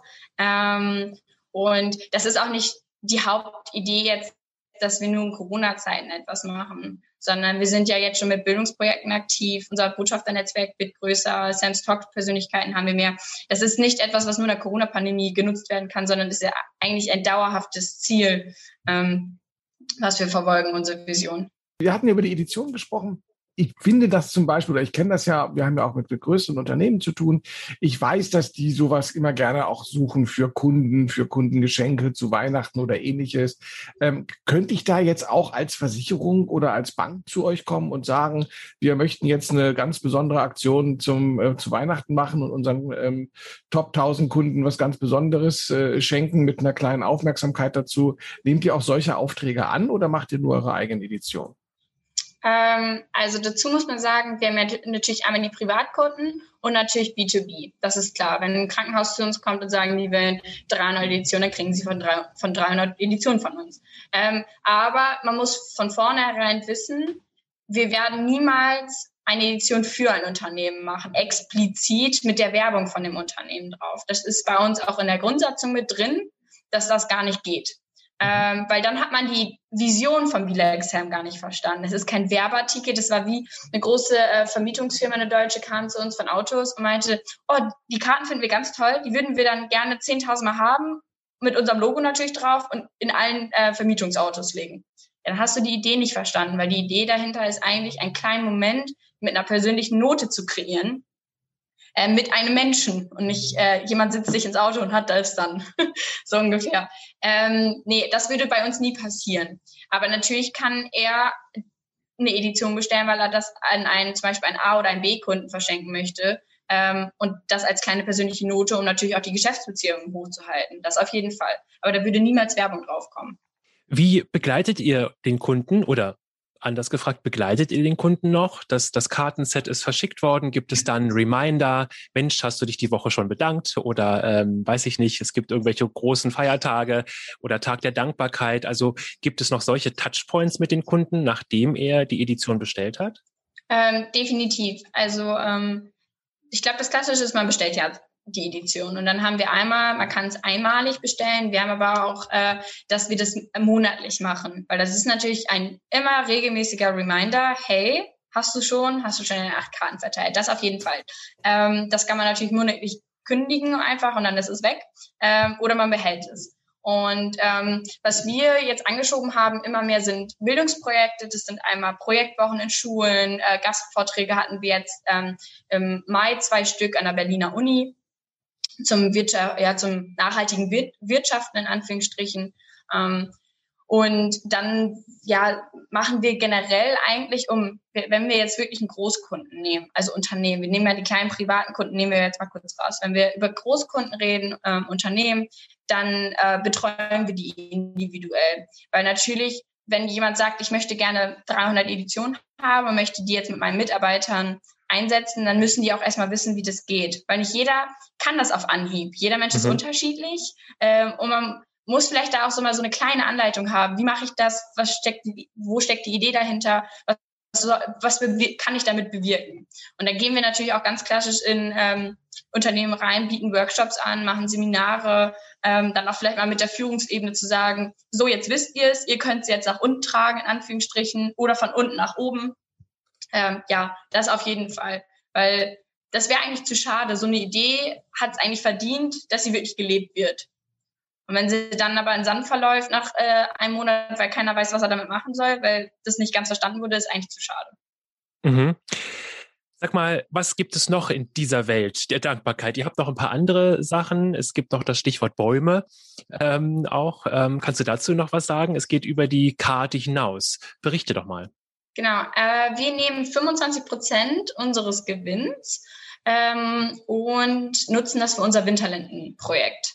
Und da vielleicht so ein, ja, auch wie so eine kleine Geschichte. Die Winterlinde oder eine Linde generell, ich glaube, ich bin noch zu jung, aber äh, das ist trotzdem mir noch immer präsent. Es gab immer unter den Linden eine Gaststätte an den Linden, eine Linde im Dorf. Also eine Linde war auch eigentlich seit dem Mittelalter immer der zentrale Platz eines Dorfes, wo die zusammenkamen. Da wurde eine Hochzeit gefeiert, ein Gericht abgehalten, Feste und, und, und. Ähm, das war eigentlich der Zusammentreffen, wo das Dorfleben stattgefunden hat. Und ähm, der Winterlinde hat auch das Blatt ist eigentlich herzförmig. Es ist echt süß, wenn man sich jetzt das so überlegt, weil es mit Bila Excel natürlich total gut zusammenpasst.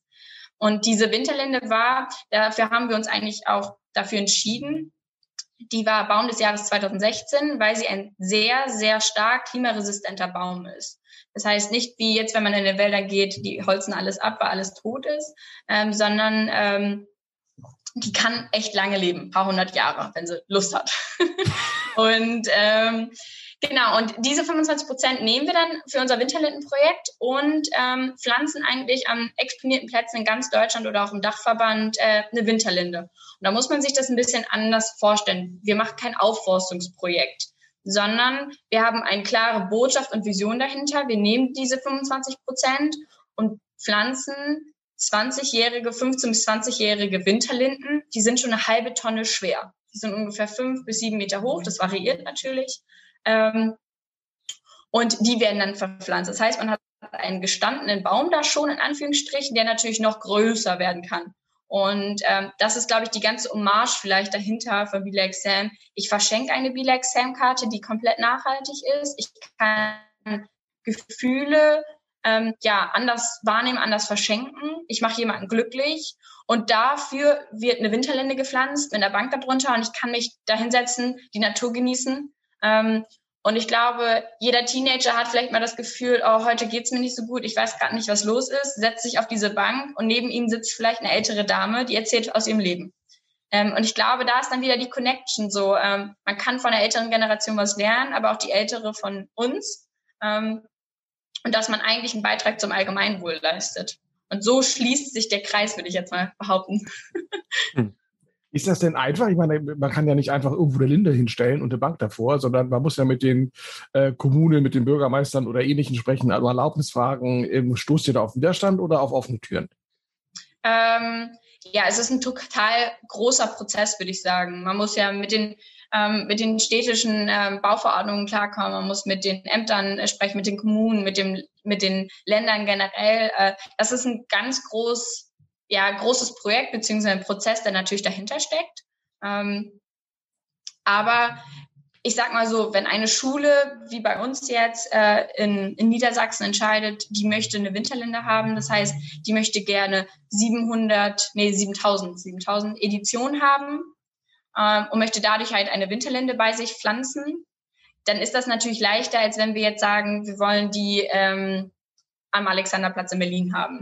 Weil das natürlich eine Gro die Größenordnung ist natürlich verschieden. Mhm. Aber es ist trotzdem, treffen wir auf offene Türen, weil natürlich die Idee ähm, einfach schön ist. Weil wenn man einen Betonplatz aufbricht mit einer hübschen Winterlinde, ich glaube, dann gibt es wenige, die jetzt sagen würden, oh Gott, kein Baum bitte auf dem Betonplatz. Also ich glaube, äh, da würden eher sagen, ja, endlich mal was Grünes.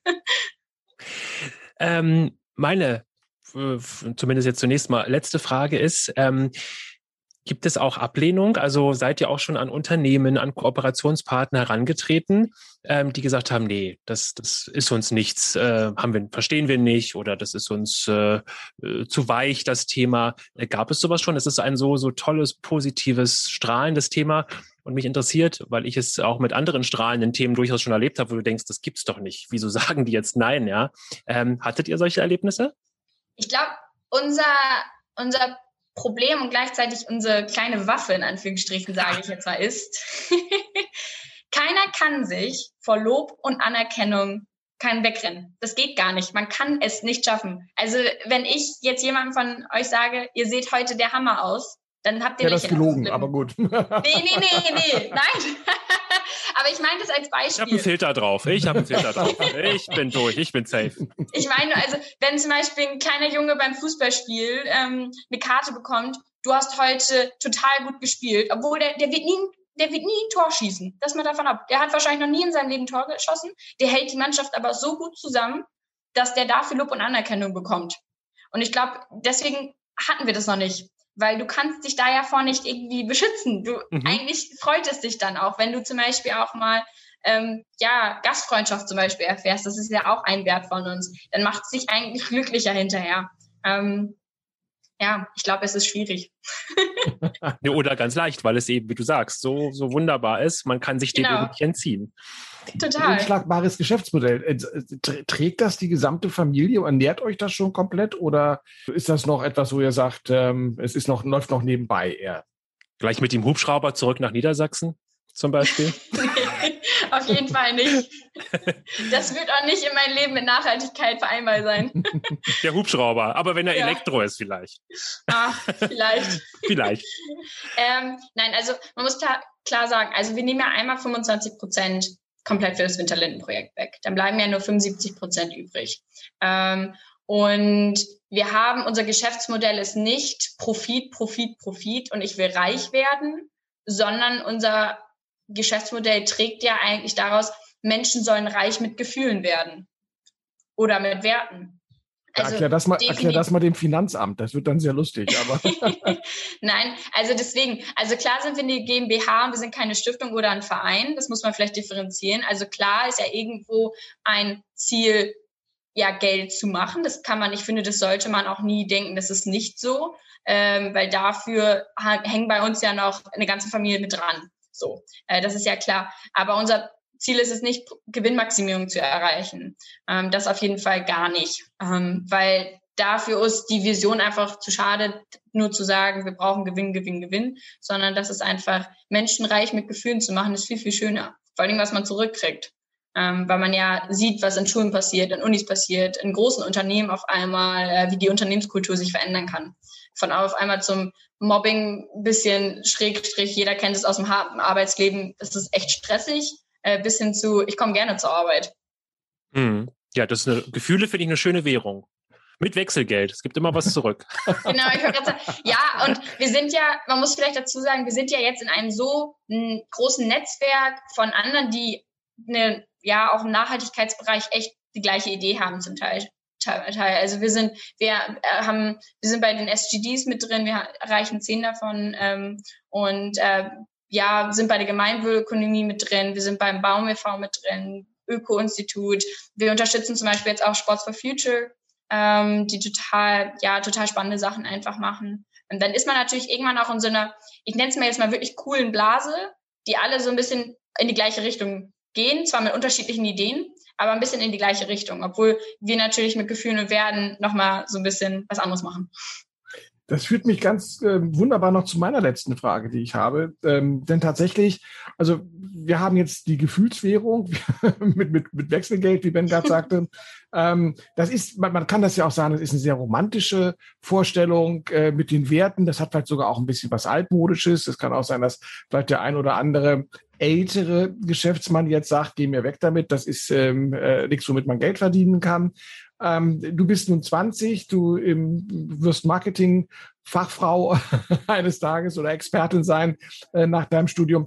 Äh, ist das jetzt so ein Zeitgeist-Ding, diese Konzentration auf Werte, ähm, die jetzt vielleicht auch von der Generation Z angestoßen wird, aus diesem Mangel, der empfunden wird an, an, ähm, an Substanz, ja, in einer sehr, sehr oberflächlichen digitalen Instagram-Welt? Ähm, oder ist das tatsächlich ein Wertewandel, den man in der Gesellschaft hier, hier sehen kann? Also bewegen wir uns da weg und werden solche Geschäftsmodelle nicht nur um das Thema Nachhaltigkeit, sondern tatsächlich um das Thema mitmenschliche Werte, äh, wird das in Zukunft ähm, deiner Meinung nach eine größere, ein größeres Gewicht haben, eine größere Rolle spielen? Ähm, also zum Punkt Nachhaltigkeit nehmen wir jetzt wirklich den Umweltaspekt. Ähm, kann kein Unternehmen es nicht nicht mehr tun.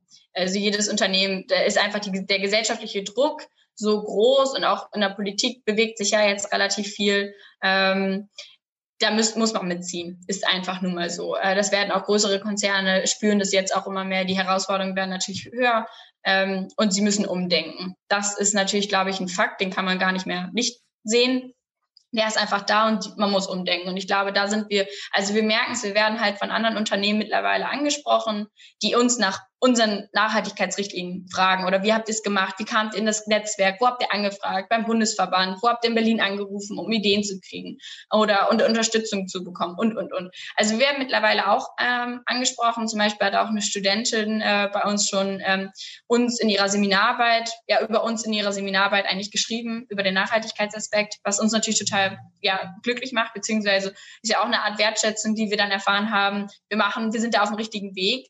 Ähm, wo man ja auch weiß, Nachhaltigkeit endet nie. Also wir sind komplett nachhaltig, äh, nachhaltig schon, aber zum Beispiel unser Thermodrucker. So, der ist noch nicht komplett, noch nicht komplett. Und das ist natürlich, wenn man einmal anfängt, sagen wir, den wollen wir auch noch haben. Ähm, und äh, den das wollen ist wir knacken. Ja, genau, oder knacken so ungefähr. ähm, das auf jeden Fall. Und man kann schon in einer Sa ja mit, mit einem Witz sagen, wir sind es die ja die, die Konkurrenz zum iPhone in Anführungsstrichen. Klar, weil sie natürlich sagen, geh auf den Menschen persönlich zu ähm, und verteile eine persönliche Note.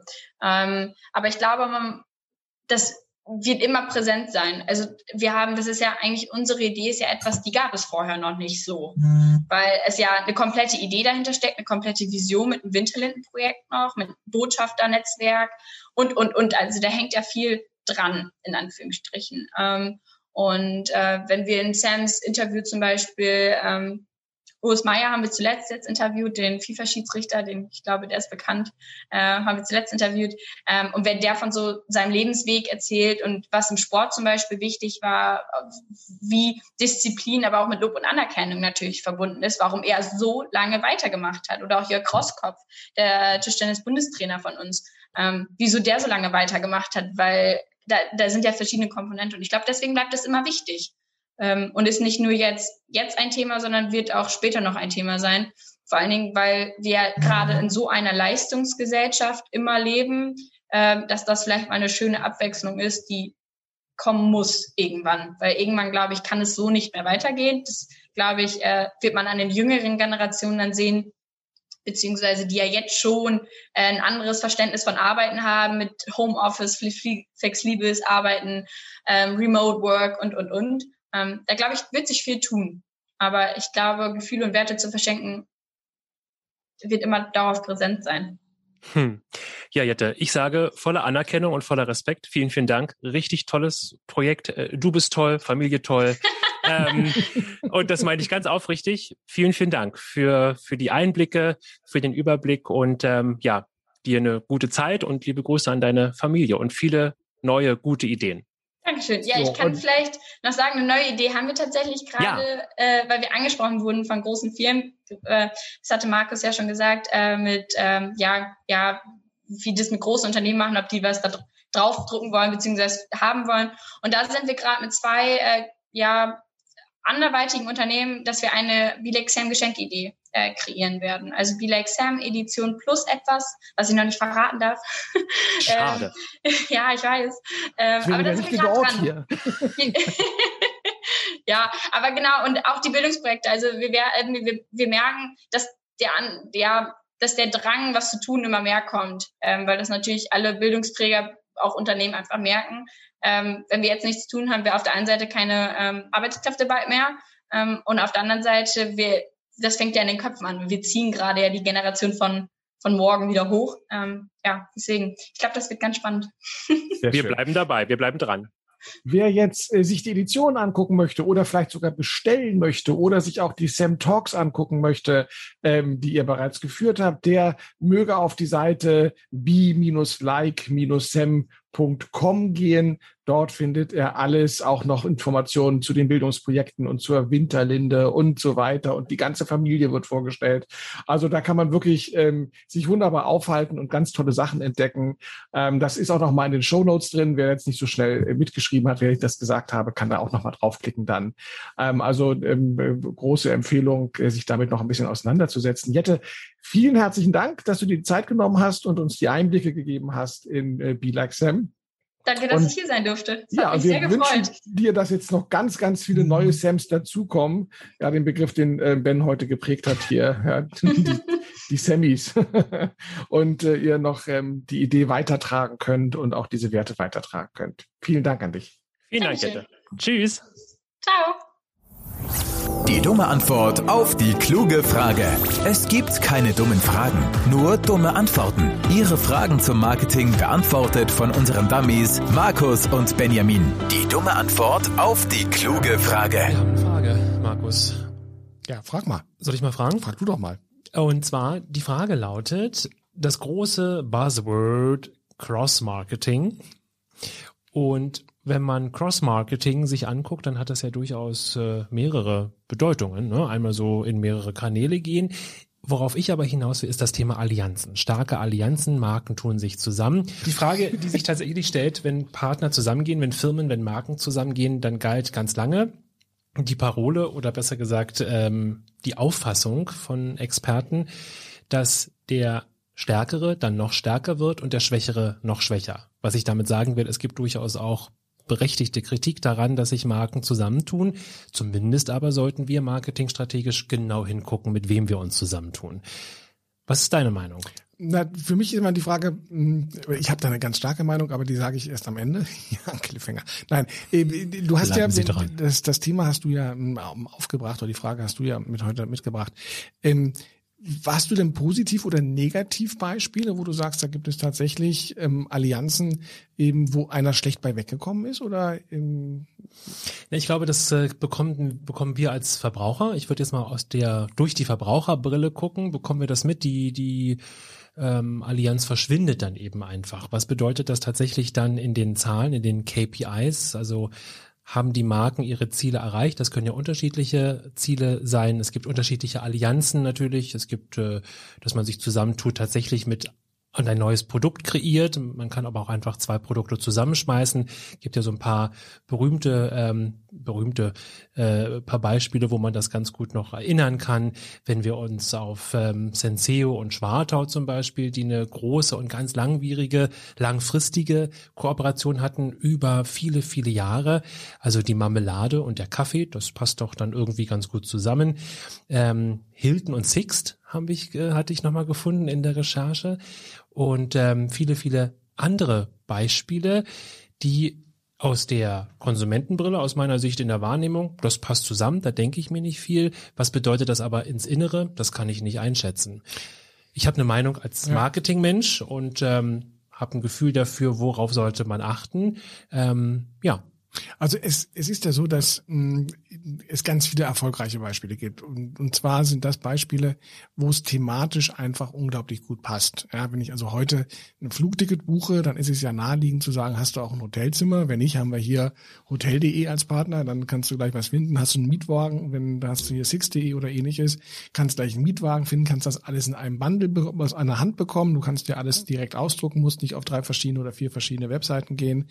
Also da sieht man ja schon, dass wenn die richtigen Partner sich zusammentun und das im Innenverhältnis auch ordentlich miteinander klären, weil das muss natürlich auf der Grundlage eines ähm, sehr elaborierten Vertragswerkes stattfinden, dann können da alle von profitieren. Und ähm, was wir aber sehen, und ich glaube, das ist tatsächlich auch, jetzt sage ich dann doch schon etwas, was ich für wichtig erachte momentan, ist, wenn wir uns über die das moderne Markenverständnis unterhalten, ähm, man merkt, dass wir ja auch hier ganz viele Phasen haben. Also wir hatten ja erstmal die Marke mit ihrer Strahlkraft und man sagte hier, wenn die Marke stark genug ist, dann kommen die Leute schon von selbst. Dann hatten wir so das Thema Love Brand gehabt vor ja, letzten zehn Jahren vielleicht, wo man sagte, nee, ja, du musst ganz emotional werden als Marke, du willst ja geliebt werden. Und haben äh, wir immer noch viele. Haben wir immer noch viele, ja, aber wir sind ja, ja schon einen Schritt weiter, sagen, jetzt sind wir so in diesem Bereich Purpose Brand. Mhm. Ähm, also du musst eine Haltung haben als Marke, du darfst gar nicht mehr verkaufen, sondern du musst für was stehen, weil eben gerade auch die jungen Konsumenten das nachfragen. Und ähm, wir sehen aber auch, und das ist ja ein, ein Grundproblem der Markenwelt, dass diese etablierten Marken enorm unter Druck stehen von diesen Mikromarken oder Microbrands, wie man sie nennt, von diesen Mikromarken, die eben nicht mehr viel Geld in den Markenaufbau investieren, die ähm, alles das, was die 20 Jahre lang gemacht haben, nicht machen, sondern die jetzt ähm, bei Instagram sind, dort mit guten Bildern eine schnelle Followerschaft aufbauen und dann anfangen auch über Instagram zu verkaufen, also den ganzen Vertriebsweg gar nicht mehr haben und dieses ganze Gedöns und Großhändler und Händler und Retail, das brauchen die alles nicht, die, die schippen das einfach raus.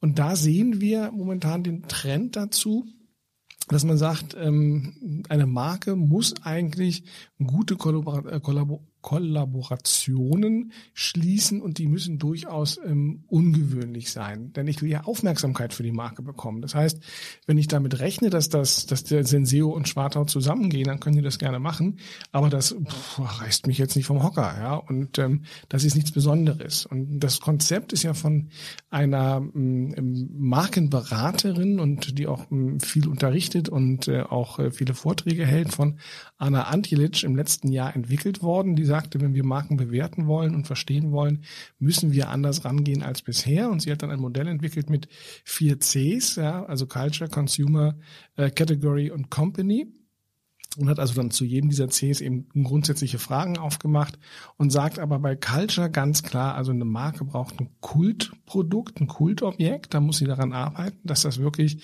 auch in unseren in unserer Alltagskultur stattfindet. Ja, also das darf eine, Marke muss heute, egal was sie macht oder was sie hat, sie muss da ein Bestandteil sein. Und äh, das geht eben durch, durch schräge Dinge, ja, als ob Tesla also nicht als Marke schon wichtig genug wäre. Nein, sie haben auch noch einen Tequila rausgebracht mhm. ja, und haben ähm, in der limitierten Auflage hat sich sofort verkauft. Die Leute bieten heute für die leere Flasche bei eBay schon ein halbes Vermögen. Ähm, Elon Musk greift jede Idee auf, die es gibt. Er hat neulich mal irgendwas über Unterhosen gesagt, glaube ich. Ich glaube, sie machen jetzt Unterhosen mit Tesla. Ähm, und das passiert tatsächlich. Das heißt, diese jungen Marken, die rauskommen, die suchen sich Partner, ähm, die vielleicht ein bisschen älter sind, die nicht ganz so hip sind und die über die junge Marke den Zugang zu der jungen Zielgruppe haben wollen. Man sieht das sehr schön bei der Modemarke Supreme, die ja ähm, durchaus sehr, sehr teure sind, die gemacht für in meinen Augen jetzt eigentlich relativ mh, hm, gewöhnliche Sachen, aber die halt immer mit witzigen Kooperationen rausgegangen sind, die beiden was gebracht haben. Supreme ist unter anderem nicht nur mit Louis Vuitton haben die was gemeinsam gemacht, die haben was mit der Zahnpasta Colgate gemacht. Und sie haben es auch richtig gemacht. Es ist nicht nur, dass man sagt, na, ich verkaufe dein Produkt, du verkaufst mein Produkt, sondern nein. Supreme hat ein T-Shirt rausgebracht, wo der große Colgate-Schriftzug mhm. drauf ist und natürlich haben das die Modefans gekauft, weil es auch wieder limitiert war und jeder fand das cool. Und Colgate hat tatsächlich ähm, Zahnpasta ähm, rausgebracht, wo Supreme drauf stand, was natürlich auch die Fans dann wieder gekauft haben. Und die, die Colgate kennen oder auf einmal stand da Supreme drauf, fragten sich, was ist denn das Supreme überhaupt? Also sind auf die Marke aufmerksam geworden. Das Ganze wird medial tausendmal gespiegelt, weil alle drüber sprechen. Ah, guck mal an, die haben wieder was ganz Besonderes gemacht. Und das ist der Punkt, wo Antjelic, Antjelic sagt, ähm, das zahlt auf die Marke ein, das bringt dir die Aufmerksamkeit. Du musst eine gute Kooperation haben, um eben in, ja, in diese Popkultur ähm, mhm. in dieser Popkultur stattzufinden. Und das sagt sie tatsächlich, gilt eigentlich auch für Marken, die da vielleicht bislang gar nicht dran gedacht haben, ja, weil jede Marke hat das Potenzial dafür. Und es geht um Reichweite und Aufmerksamkeit. Der heiße Scheiß. Nun wird es heiß, denn es kommt der heiße Scheibenkleister. Scheiße sagt man natürlich nicht. Ob top oder flop. Marketing rät ab oder zu. Markus, du hältst das tolle Stück Buch, Buchwerk, dein Tipp heute, dein heißer Sch heute in den Händen, ähm, hübsch eingebunden, ein Buch von Peter Frankopan mit dem Titel Die Seidenstraße. Und du guckst da ganz bedächtig drauf. Peter Frankopan, geboren 71, Historiker aus Großbritannien, hat was geschrieben und was richtig Schönes und was richtig Gutes, was du uns empfehlen möchtest. Ja, der Untertitel ist ganz spannend, denn der Untertitel heißt Eine Weltgeschichte für Kinder. Mhm. Und äh, das Buch ist ähm, groß, es ist also kein Bilderbuch, sondern es hat ganz viel Text mit drin. Es hat unglaublich schöne Illustrationen. Das ist ähm, also was ganz Kunstvolles. Und ähm, ich habe das meiner Tochter vorgelesen, tatsächlich jetzt, während wir so viel Zeit hatten, während Corona und, und Covid. Und ähm, Franco Pan macht was ganz Spannendes. Er zeigt uns nämlich tatsächlich auf, dass diese Seitenstraßen, und das hat ja einen aktuellen Bezug mhm. durchaus, wir reden ja gerade über die neuen, neue Seitenstraße, die äh, von China vorangetrieben wird, dass diese Seidenstraßen und das Handel, Welthandel ohnehin, ganz viele andere mh, hm, wichtige Bedeutungen hat. Ja, über den Handel hinweg haben Leute miteinander gesprochen. Sie haben ähm, immer nach Frieden gesucht, weil natürlich jeder, jede Auseinandersetzung, jede kriegerische Auseinandersetzung Auseinandersetzung dazu führte, dass Handel oder Handelsketten, Handelswege unterbrochen wurden. Das heißt, das wollte natürlich keiner. Ähm, man konnte sehen, dass ähm, nicht nur ähm, Sprache damit weiter transportiert worden ist, man kann auch sehen, wie sich eben Religionen zusammengefunden haben, wie man voneinander gelernt hat, wie Wissen vom Westen in den Osten transportiert wurde, vom Osten in den Westen transportiert wurde. Und er zeigt nicht nur diese Bedeutung auf, die auch unweigerlich dazu führt, dass Kinder natürlich dann die Frage stellen, wie läuft das heute eigentlich ab? Und ähm, anfangen, eben Analogien zu sehen und auch zu gucken, ja, wie heute Ware bei uns ankommt, wieso wir in den asiatischen Supermarkt gehen können und tatsächlich dann ähm, von allen möglichen Tütensuppen und Gewürzen und ähm, Würzpasten zugreifen können. Die müssen ja auch irgendwie hierher kommen. Das heißt, ähm, der, der, der Effekt ist tatsächlich darüber nachzudenken, wie kommen Dinge heute hierher was bewirkt Handel eigentlich? Ja, Wandel durch Handel gab es ja auch immer als eine schöne, mhm. schöne Parole, wenn man damals noch über ähm, den, den Ostblock in Anführungsstrichen gesprochen hat. Und, und deswegen ist es auf gar keinen Fall nur ein Kinderbuch, sondern es ist tatsächlich ein Familienbuch. Ähm, er geht über die Epochen hinweg. Das heißt, er fängt ähm, in der Frühzeit an und endet tatsächlich äh, weit nach dem Zweiten Weltkrieg. Und äh, wer immer schon mal wissen wollte, was eigentlich gerade so in den Gebieten Iran, Irak, ähm, was da passiert ist und welche Kämpfe da stattgefunden haben und warum die da stattfinden und was das mit äh, kolonialer Vergangenheit zu tun hat, was das mit dem Interessen von den von Großbritannien oder auch von anderen großen Mächten zu tun hat, ähm, wo viele Konflikte, die wir heute erleben, tatsächlich darauf zurückgehen, äh, dem sei dieses Buch ans Herz gelegt, weil Franco Pan es tatsächlich schafft, in einer sehr schönen auf der einen Seite sehr kindgerechten Sprache ähm, diese Geschichten zu erzählen, aber auf der anderen Seite sich auch nicht scheut, ähm, Dinge zu einfach zu machen, sondern sie sind durchaus so komplex dargestellt, wie sie sind. Ähm, und es führt unglaublich dazu, miteinander zu sprechen. Also man kann das nicht vorlesen und dann zuklappen und sagen, so jetzt äh, schlaf schön oder ähnliches, sondern man liest das. Wir haben es tatsächlich Kapitel für Kapitel gelesen und nach jedem Kapitel gab es Fragen und ähm, von beiden Seiten war großes Interesse da. Also ein unglaublich bereicherndes Buch, kostet 20 Euro, wie gesagt, großes Format, sehr prachtvoll, sehr, sehr schön gemacht, ist bei Rowold erschienen, ähm, hat es auch auf die Spiegel-Bestsellerliste geschafft also ich kann es nur sehr ans Herz legen, wer mit seinen Kindern frühzeitig mal sprechen möchte über die Bedeutung von Wirtschaft, über die Bedeutung von Handel und wie sich das alles entwickelt hat in den letzten ähm, ja, 3000 Jahren, dreieinhalbtausend Jahren, dem sei dieses Buch dringendst empfohlen. Ein toller Buchtipp, Peter Frankopan, Die Seidenstraße.